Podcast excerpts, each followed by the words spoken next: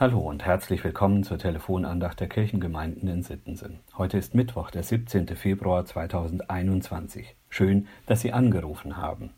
Wenn Sie mögen, schlagen Sie doch schon mal Ihr Gesangbuch unter der Nummer 402 auf. Dann können Sie nachher gleich mitsingen. Heute ist es nun also soweit. Die Passionszeit beginnt. Im politischen Aschermittwoch wird der Abgesang auf die vergangenen Verfehlungen gehalten und in den Fastnachtshochburgen wird die Katerstimmung gepflegt, weil dieses Jahr doch alles so anders war. Nun ist bis Ostern erstmal Fastenzeit angesagt. Das Motto sieben Wochen ohne. Vom Stichwort Fasten her hat die Fastnacht ihren Namen, ebenso das Wort Karneval. Es bedeutet so viel wie ohne Fleisch. Beim Fasten verzichten Menschen auf existenzielle Dinge. Extremes Fasten verzichtet gänzlich auf die Nahrungsaufnahme. Ohne zu essen kann ein Mensch circa 40 Tage aushalten, spätestens dann wird es für ihn lebensbedrohlich, denn zu essen ist für uns existenziell. Ohne Fleisch kann ich ein ganzes Leben gestalten, allerdings muss ich dann einige Bestandteile, die wir normalerweise über das Fleisch aufnehmen, bei meiner Nahrung ergänzen. Das Fasten soll uns durch den Verzicht auf ein oder mehrere Elemente, die für unseren Körper existenziell sind, auf die Spur bringen für das, was für die Seele existenziell ist. Die Fastenzeit richtet Menschen also auf die Belange der Seele aus. Wenn es der Seele nicht gut geht, wird es für uns auch schnell existenziell. Da ist es gut, wenn wir uns immer wieder vergewissern, was uns das Leben lebenswert macht. Im Alten Testament hören wir viel von König David. Er zeichnet sich dadurch aus, dass er sich selbst nicht zu wichtig nimmt und immer wieder fragt, was sein Leben lebenswert macht. Seine Antwort ist da ganz klar. Es ist der, der ihm das Leben geschenkt hat. So ist auch der Losungstext für heute aus einem Psalm Davids ein Bekenntnis zum Leben.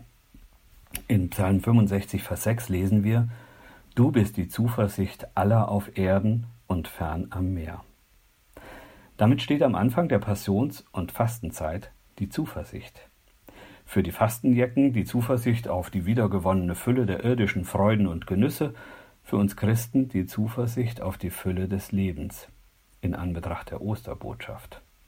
Im Lehrtext aus 1. Johannes 2, Vers 2 bringt Johannes es auf den Punkt. Er schreibt, Jesus Christus ist die Versöhnung für unsere Sünden. Nicht allein für, aber für die unseren, sondern auch für die der ganzen Welt. Wenn das keine Zuversicht ist. In dem einen Menschen, Jesus Christus, hat Gott sich geoffenbart.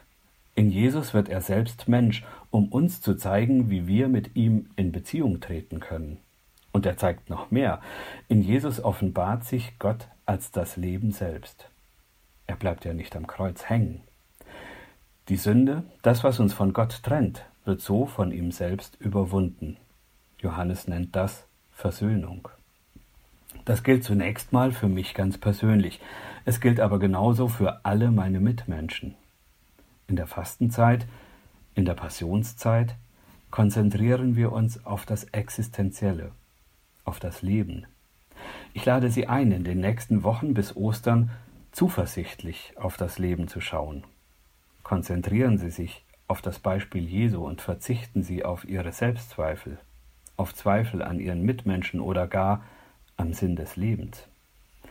1658 hat Christian Keimann sich und uns zu diesem Zweck ein Lied gedichtet. Meinen Jesus lass ich nicht. Es hat die Nummer 402 im Gesangbuch. Er drückt in der zweiten Strophe seine Zuversicht aus, die er in den Auferstandenen setzt. Wenn Sie mögen, stimmen Sie mit mir ein und lassen sich anstecken von eben dieser Zuversicht.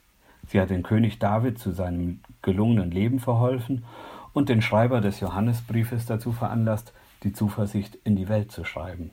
Singen Sie mit, so können sieben Wochen ohne zu sieben Wochen mit Zuversicht werden. Jesus lass ich nimmer nicht hier in diesem Erdenleben, ihm hab ich voll Zuversicht, was ich bin und hab ergeben. Alles ist auf ihn gericht, meinen Jesum lass ich nicht. Mit zuversichtlichen Grüßen, Ihr Diakon Jochen Gessner.